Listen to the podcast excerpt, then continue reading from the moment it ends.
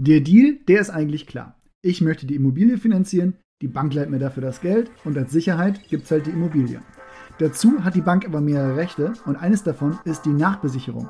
Das heißt, die Bank kann sagen, dass sie plötzlich nach der Finanzierung nochmal mehr Eigenkapital haben möchte, um sich abzusichern. Aber wann würde eine Bank das denn machen und wie realistisch ist das, dass das in der aktuellen Lage passiert? Das bespreche ich heute mit Janina im Immobilien einfach machen Podcast von Urbio. Mein Name ist Oliver und jetzt geht's los.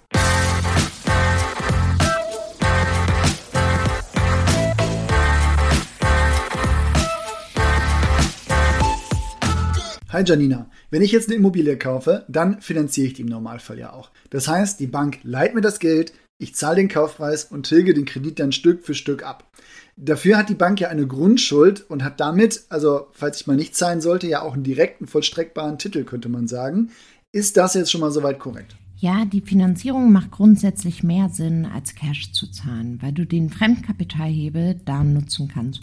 Und solange du den Kredit nicht getilgt hast, gehört die Immobilie dann de facto über die Grundschuld auch noch der Bank, beziehungsweise sie hat direkten Zugriff darauf. So. Also jetzt könnte man ja meinen, das Risiko, das besteht darin, dass ich meine Raten nicht zahle und dann die Bank die Immo quasi zwangsvollstrecken kann. Ja, das könnte dann passieren ist für die Bank ja aber auch die Ultimato-Ratio, denn den ganzen Aufwand wollen die eigentlich nicht haben und die Immo erst recht nicht. Und es kommt schon recht selten vor, dass man seine Raten nicht bezahlt, wenn man halt Miete bekommt und auch vernünftig kalkuliert. Aber klar, die Finanzierungsseite muss stehen. Ja, na gut, jetzt nehmen wir mal an, dass die Bank die Immo als Sicherheit für den Kredit, den ich aufgenommen habe, jetzt nicht mehr ausreicht, weil ich zum Beispiel ja im letzten Jahr mit 110% finanziert habe und die Bank jetzt der Meinung ist, dass der Immobilienwert diese Schulden nicht mehr deckt. Kann eine Bank denn hier zusätzliche Sicherheiten verlangen? Also erstmal vielleicht durch die gestiegenen Zinsen sind Immobilienpreise im Markt unter Druck. Als Bestandinvestor ist das erstmal kein Problem, wenn du dich da vernünftig aufgestellt hast und auch tilgst.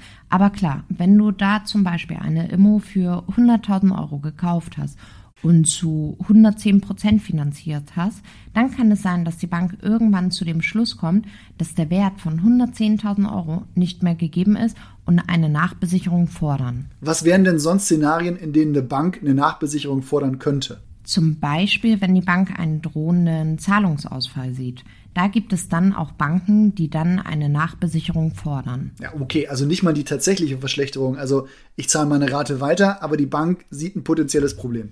Ja, genau. Das wäre übrigens auch ein Grund, warum ich nicht unbedingt dazu raten würde, die Immobilien da zu finanzieren, wo du auch dein Gehaltskonto hast.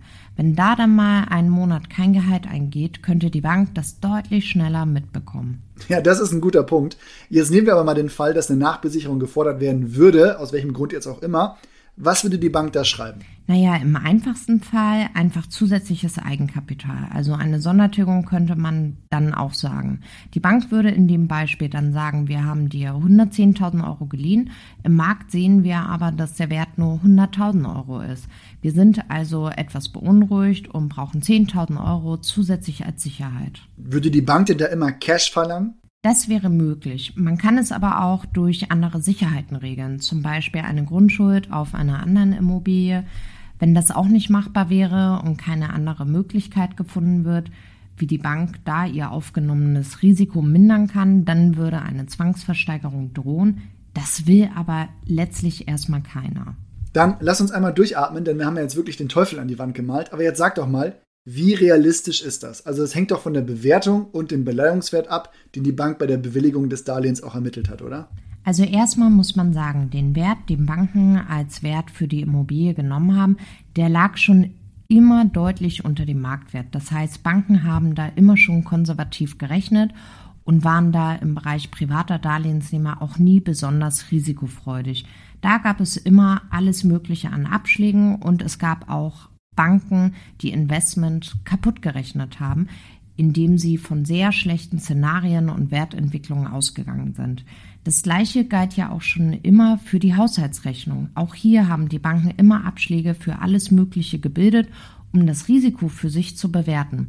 Daher würde ich das Risiko als gering einschätzen, dass Banken jetzt grundsätzlich Nachbesicherungen fordern. Die mussten immer vorsichtig und konservativ bewerten und das haben auch alle gemacht. Was ist eigentlich mit drohenden Zahlungsausfällen? Also das finde ich immer noch seltsam, das anzunehmen. Auch da würde ich sagen, die Banken, mit denen wir sprechen, die haben kein Interesse, Nachbesicherungen zu fordern, solange die Raten bezahlt werden. Solange man hier also nicht auffällig wird, würde ich sagen, das Ganze ist eher unwahrscheinlich. Das ist dann vielleicht noch von der Art der Finanzierung abhängig.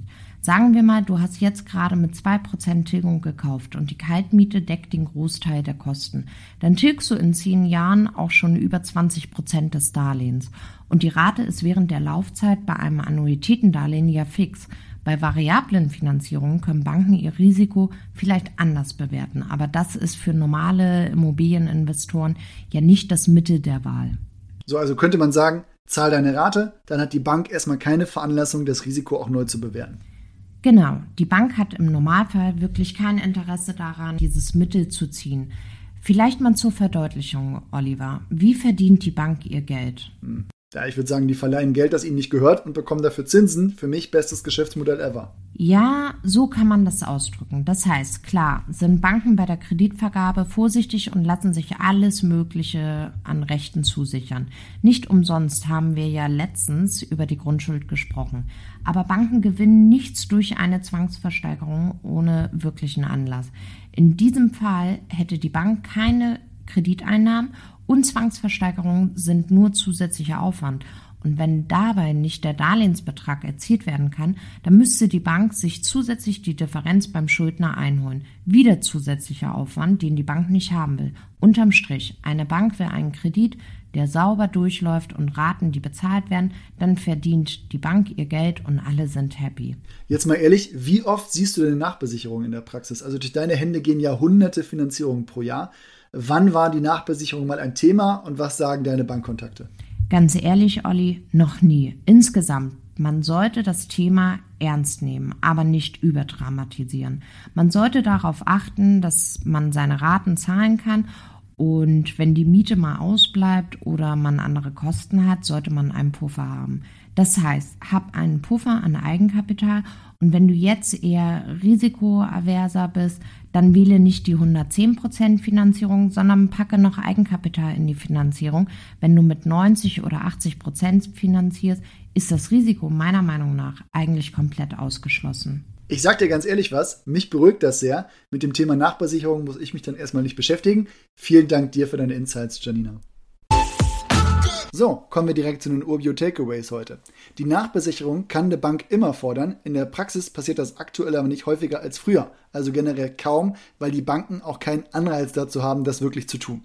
Wenn du das Risiko aber noch weiter minimieren willst, dann bieten sich meiner Meinung nach drei Möglichkeiten besonders an. Erstens, du wählst einen geringeren Finanzierungsgrad und steckst etwas mehr Eigenkapital in die Finanzierung. Das verbessert dann auch nebenbei die Zinsen und ist bei 10% Inflation auch nicht schlecht. Zweitens, zahl deine Kreditraten pünktlich. Dann bekommt die Bank schon mal keinen Anlass, hier eine Neubewertung des Risikos vorzunehmen. Und drittens, wenn du bei deiner Hausbank finanzierst, dann sorge auch immer für monatliche Geldeingänge.